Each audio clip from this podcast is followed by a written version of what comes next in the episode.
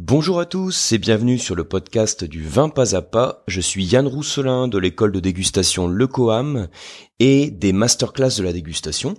Et dans l'épisode du jour hein, sur ce podcast, je voudrais vous parler d'un thème un petit peu technique, hein, donc sur un podcast assez rapide. Enfin, en général, je dis assez rapide et après ça dure parfois un petit peu plus longtemps, donc on verra, on verra au final combien de temps ça prend. Donc, je voudrais vous parler d'un thème un petit peu plus technique puisqu'on va parler des levures sans rentrer trop dans le détail, mais je souhaitais vous donner ici quelques informations sur la manière dont travaillent les levures. Et les levures sont hyper importants quand on est dégustateur, encore plus quand on est vinificateur. Mais quand on est dégustateur, c'est important de connaître de quoi il s'agit et comment les levures agissent puisque les levures sont aussi à l'origine finalement du profil organoleptique du vin que vous dégustez, donc du profil du vin que vous dégustez en termes de développement d'arômes, et puis aussi en termes de niveau euh, d'acidité, d'alcool. Les levures, elles ont un rôle essentiel dans la fermentation, puisque, comme vous le savez, et puis si vous le savez pas, faut absolument l'avoir en tête, ce sont les levures qui font le vin. À la base, hein, notre matière première, donc notre baie de raisin, que l'on va presser pour obtenir un jus de raisin, et ce qui fait que l'on obtient du vin, qui est par, par définition pardon, une boisson fermentée élaborée à partir de jus de raisin, donc ce qui fait qu'on obtient du vin, c'est le travail de la levure. Donc le travail de la levure, c'est d'effectuer la fermentation alcoolique. La fermentation alcoolique étant pour rappel la conversion du sucre du raisin en alcool, et ça s'accompagne également de la création de CO2, donc d'un dégagement gazeux. Au passage, hein, ce phénomène de création de CO2, c'est ce qu'on va utiliser quand on va vinifier des vins effervescents comme les champagnes, les créments, puisqu'on va faire des refermentations en bouteille qui vont créer du CO2 qu'on va emprisonner dans la bouteille. Bon, c'est des petites bases, hein, c'est sûrement des révisions pour la plupart d'entre vous, mais voilà, dans dans un petit épisode où je parle de la levure, c'est quand même important que je vous signale ce point. Et alors en réalité quand on parle de fermentation alcoolique, faut savoir que c'est un phénomène en fait un petit peu plus complexe que la simple transformation à dire directe hein, du sucre en, alcool. Alors pareil, hein, partez pas en courant si la chimie vous fait un peu peur, je vais pas du tout rentrer dans les, dans les détails, hein, c'est juste pour vous donner les grandes lignes. Euh, en fait, au-delà de cette fermentation, on a plusieurs sous-réactions qui se passent. Il y a d'abord les sucres qui sont transformés, donc les sucres du raisin c'est glucose-fructose, qui sont transformés.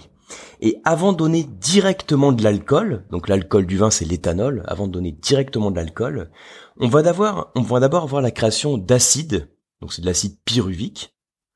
Et puis ensuite, on va avoir l'acide pyruvique qui va être transformé en éthanol. Donc d'abord en éthanol et ensuite en éthanol.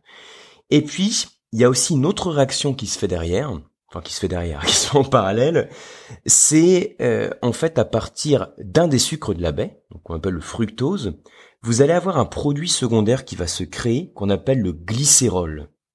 Et ça, alors le terme est peut-être un peu compliqué, hein, mais ça s'appelle la fermentation glycéropyruvique. Bon, alors le truc, si, ça vous fait un peu peur, hein, tous ces termes, simplement retenir, c'est que au-delà de cette fermentation, enfin cette réaction qu'on doit tous connaître comme dégustateur, qui est le sucre du raisin, donne de l'alcool. Donc si j'ai un raisin très sucré, j'aurai plus d'alcool. Hein, au-delà, au-delà de cette euh, cette réflexion basique, faut savoir aussi qu'on a euh, une partie du sucre qui est convertie en glycérol. Et le truc en fait avec le glycérol, c'est que c'est un produit que quand vous avez donc une solution, donc le vin en l'occurrence qui est riche en glycérol, vous avez en bouche une sensation de gras d'onctuosité, presque de rondeur. Et c'est, quand je disais, c'est, c'est corrélé au taux de sucre, c'est-à-dire quand on a beaucoup de sucre, on est, pour faire simple, plus en mesure d'avoir euh, plus de glycérol.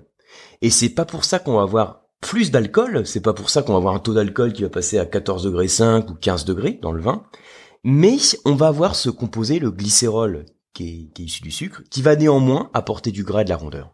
Donc c'est juste une petite précision pour vous dire que, vous savez, quand on déguste un vin, que ce soit un blanc ou un rouge, on va toujours qualifier son niveau d'acidité, en dégustation donc en, bouche, et puis on va toujours évaluer son niveau de gras.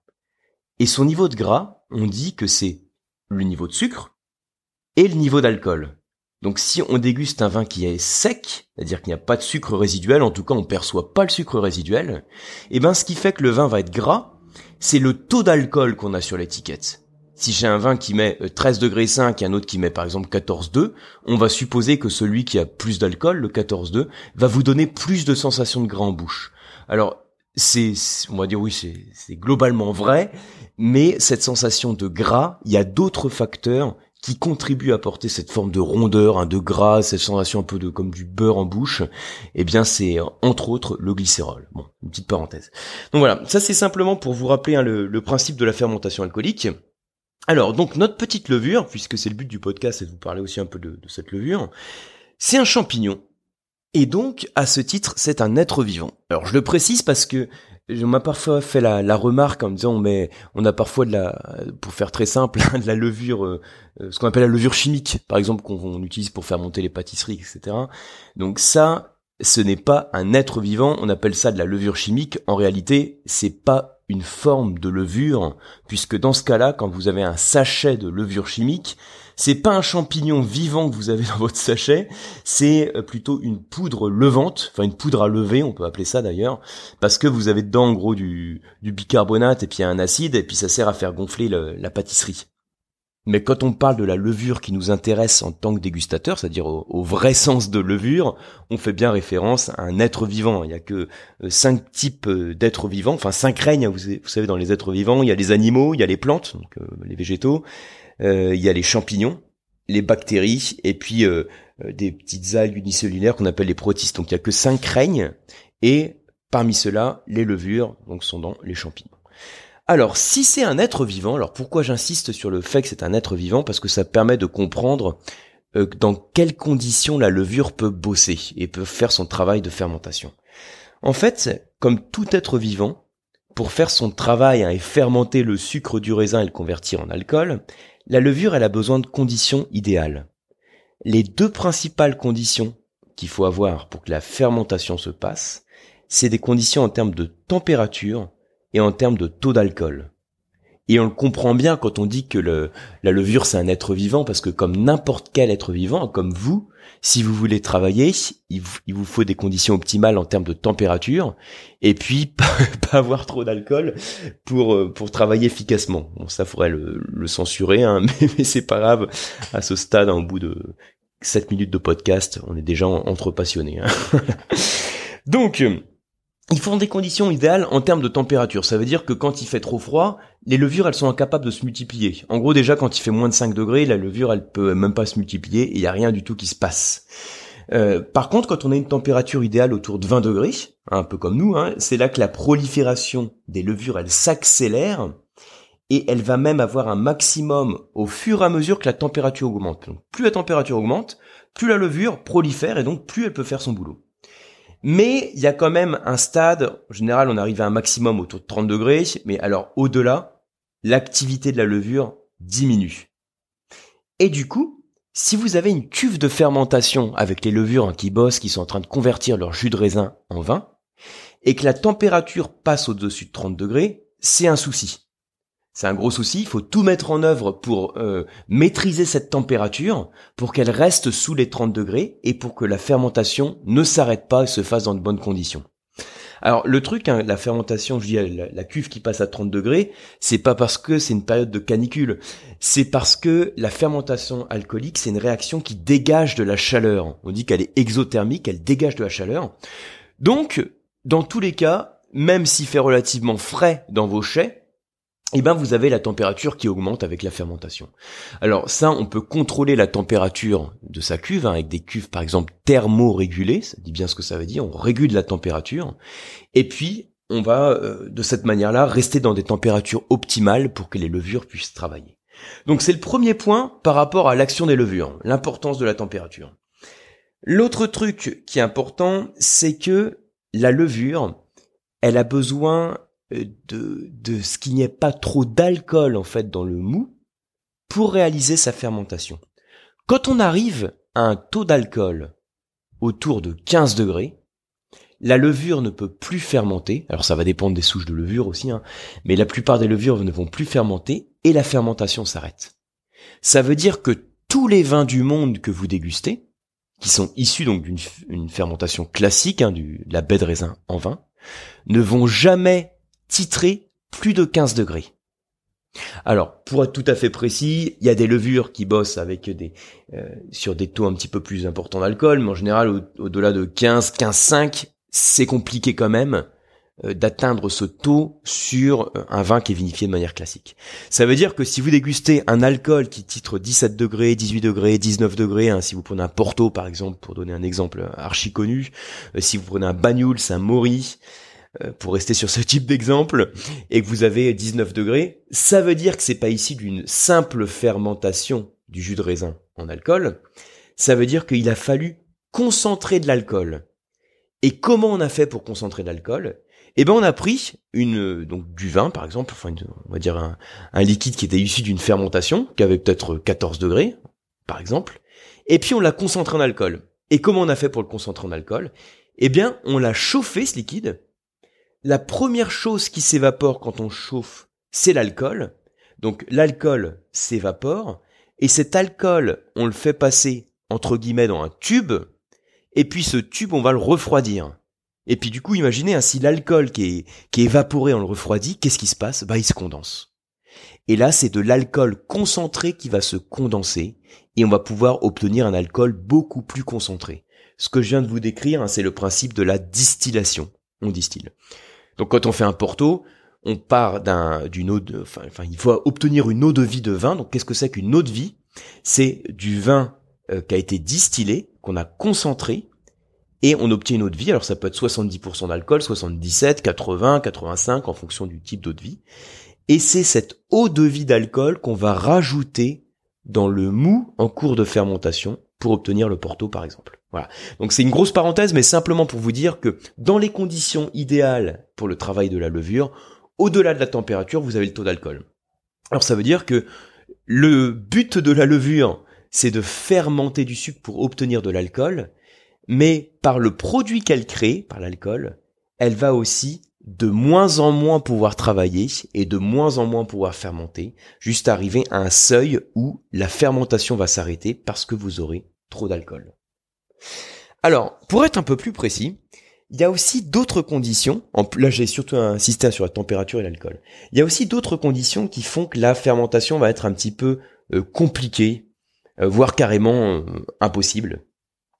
Alors, l'autre condition sur laquelle je veux insister, c'est le niveau de sucre que vous avez dans la baie de raisin, dans le mou. Ce qu'on appelle le mou, M-O-U accent circonflexe T, hein, donc ce qu'on appelle le mou, c'est le jus de raisin. Donc, dans ce jus de raisin, vous avez une concentration en sucre qui est plus ou moins importante. De quoi dépend la concentration en sucre du jus de raisin? Question super simple. Elle dépend logiquement de la concentration en sucre que vous avez dans, la baie de raisin, hein, jusque-là tout va bien, et de quoi dépend le sucre que vous avez dans la baie de raisin? Eh bien, il dépend de la photosynthèse et donc du niveau d'ensoleillement. Donc hein, le truc à avoir en tête, c'est quand il y a beaucoup de soleil, vous avez potentiellement plus de sucre dans la baie et donc potentiellement plus d'alcool dans le vin. Et puis quand vous n'avez pas beaucoup de soleil, bah potentiellement c'est un petit peu plus dur d'avoir euh, un niveau de sucre euh, aussi important qu'il y avait du soleil, et donc vous avez moins d'alcool. Hein. Quand il y a beaucoup de soleil, il y a beaucoup d'alcool. Quand il n'y a pas beaucoup de soleil, il n'y a pas beaucoup d'alcool. Pour faire très simple, avec un raccourci, mais c'est un peu le repère qu'il faut avoir en tête. Bien. Alors, je reviens sur euh, l'idée du sucre. Ce qu'il faut savoir, c'est que quand vous avez des jus de raisin qui sont trop sucrés, la fermentation alcoolique va être compliquée. Elle va être compliquée parce qu'elle va être beaucoup plus lente le fait d'avoir un trop de sucre, ça va gêner l'activité de la levure. Et donc, ça va gêner le déroulement de la fermentation, et la fermentation va éventuellement s'arrêter spontanément de par ce trop plein de sucre. Alors, qu'est-ce que ça veut dire? Pourquoi il y a, euh, dans certains cas, quand vous avez beaucoup de sucre, la fermentation se fait plus lentement Alors, ce qu'il faut savoir, c'est que notre levure, hein, donc notre petit champignon, il est composé en grande majorité d'eau. Il est composé de 75% d'eau. Et donc, cette levure, quand elle est dans le mou de raisin, et que, enfin, dans le mou, hein, que ce jus de raisin est très concentré en sucre, ça veut dire que s'il est très concentré en sucre, il n'a pas beaucoup d'eau. Et donc, qu'est-ce qui va éventuellement se passer? Eh bien, en fait, ce qui va se passer, enfin, ce qu'il faut, ce comprendre, c'est que quand il n'y a pas assez d'eau dans le jus, la levure, elle va donner une partie de son eau. Alors, en fait, le phénomène, ça s'appelle l'osmose. Hein, si ça vous intéresse, donc l'osmose, c'est quoi en fait? C'est le passage de l'eau à travers la membrane. Donc ça se fait parce que la, membrane de la levure en fait elle est semi-perméable, donc elle peut laisser passer l'eau. Et donc le phénomène d'osmose en fait ça veut dire qu'on a un équilibre qui va se faire euh, pour avoir la même concentration en eau dans, dans les deux, euh, comme on dit dans les deux, dans les deux éléments, hein, dans la levure et puis dans le, dans le milieu qui est le jus de raisin. Et au bout d'un moment, en fait, ce qu'il faut comprendre, c'est que la levure, comme elle perd son eau, elle va s'épuiser. Et donc, au bout d'un moment, la fermentation alcoolique s'arrête. Et j'aime bien insister simplement sur ces notions que la levure qu'un organisme vivant, elle donne de son eau quand il y a trop de sucre et du coup elle s'épuise, ça permet de comprendre que quand vous avez beaucoup de sucre dans, le jus de raisin, la fermentation, elle peut quand même se faire, enfin sauf si on est au-dessus d'un seuil, hein. mais la fermentation a priori peut quand même se faire, mais elle est plus compliquée parce que la levure perd son eau, donc l'activité est plus lente, et puis au bout d'un moment ça va carrément s'arrêter quand la levure est épuisée le fait de le présenter comme ça, ça permet de comprendre hein, le, pourquoi du, que la fermentation peut se faire, mais que néanmoins elle s'arrête au bout d'un moment. Bon, J'espère que je vous embrouille pas avec ce podcast un petit peu technique. Hein, si vous êtes demandeur de ces parties un peu un peu plus euh, pointues hein, sur la fermentation, voilà, comme ça vous êtes servi. Je vous promets, hein, le prochain podcast, on fera quelque chose d'un petit peu moins un petit peu moins technique. Alors, pour aller quand même jusqu'au bout de l'idée, ça veut dire que si vous avez plein de sucre dans le jus de raisin, Imaginez, vous avez euh, euh, plus de 60% de sucre, hein, vous avez un, taux de, une concentration de 650 grammes de sucre par litre. Euh, c'est ce qu'on a en fait sur ce qu'on appelle les MC comme les mous concentrés. Alors là, la fermentation, elle est carrément impossible. Et là, du coup, vous comprenez pourquoi, hein, s'il y a tellement de sucre, pourquoi c'est carrément impossible? Parce que vous avez en fait une concentration qui est trop importante en sucre et qui ne permet même pas à la levure de travailler. Alors voilà, dernier point aussi qui peut peut-être vous intéresser, c'est quelle est du coup le, la concentration en sucre normale qu'on peut se dire qu'on a dans un grain de raisin. Alors comme toujours, la réponse ça va être ça dépend, mais euh, on peut dire par exemple un taux de sucre dans une baie de raisin autour de 220 grammes de sucre par litre, c'est un truc qui est assez cohérent. Euh, comment on peut raisonner par rapport à ça? Il faut savoir en fait que 1% d'alcool, donc 1% d'alcool, est généré par la fermentation d'environ 17 euh, grammes de sucre par litre. si vous avez un, liquide hein, qui, a une concentration de sucre de 17 grammes de sucre par litre, ça donne environ 1% d'alcool. Alors c'est environ au rendement de fermentation près. Ça veut dire que quand vous mesurez le, niveau, à la concentration en sucre d'une baie de raisin, ce qu'on peut faire avec un réfractomètre par exemple, et qu'on voit qu'on a 220 grammes de sucre par litre, on se dit bah à peu près, euh, on peut espérer avoir à peu près 13% d'alcool. En tout cas, on a un taux d'alcool potentiel qui est de 13%. Ce qui fait que si par exemple j'ai une baie de raisin qui est hyper concentrée en sucre, par exemple, imaginez un raisin qui est pourri, euh, qui est pourri parce qu'il est atteint de botrytis. Hein, donc le botrytis, c'est un autre champignon pour le coup. Donc le botrytis cinerea, c'est un petit champignon qui s'attaque à la baie de raisin et qui va la dessécher. C'est ce qu'on appelle la pourriture noble, ce qu'on fait dans le sauternais par exemple. Imaginez que je mesure, donc sur ma baie qui est flétrie, qui est atteinte de pourriture noble, je mesure un taux de, sucre, hein, un taux de, enfin une concentration en sucre de 270 grammes de sucre par litre eh ben je pourrais dire si mon sauterne fermente, fermente à peu près jusque 12 euh, degrés 5 d'alcool, eh bien il va me rester du sucre résiduel qui sera de 57 grammes de sucre par litre. Comment j'ai fait le calcul? Donc là j'ai fait euh, simplement en disant bah 12 degrés 5 euh, fois 17 grammes de sucre par litre moins les 270 grammes que j'ai de concentration de sucre dans ma baie de raisin. Voilà, j'espère que je vous ai pas complètement embrouillé sur ce podcast.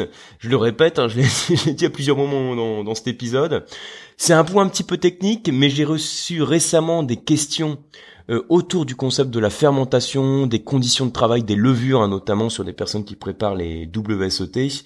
Donc j'ai voulu faire un petit peu une, euh, un petit, épisode autour de ça, euh, avec l'objectif de vous le rendre intelligible et compréhensible pour quelqu'un qui comprend pas trop, enfin qui ne connaît pas le, le principe de la fermentation et puis qui est euh, pas forcément ouvert à la chimie. Donc je sais pas si j'ai réussi à remplir mon cahier des charges et euh, voilà, si vous êtes allé jusqu'au bout du podcast et que vous en avez retenu quelque chose, c'est que j'ai à peu près réussi ma mission.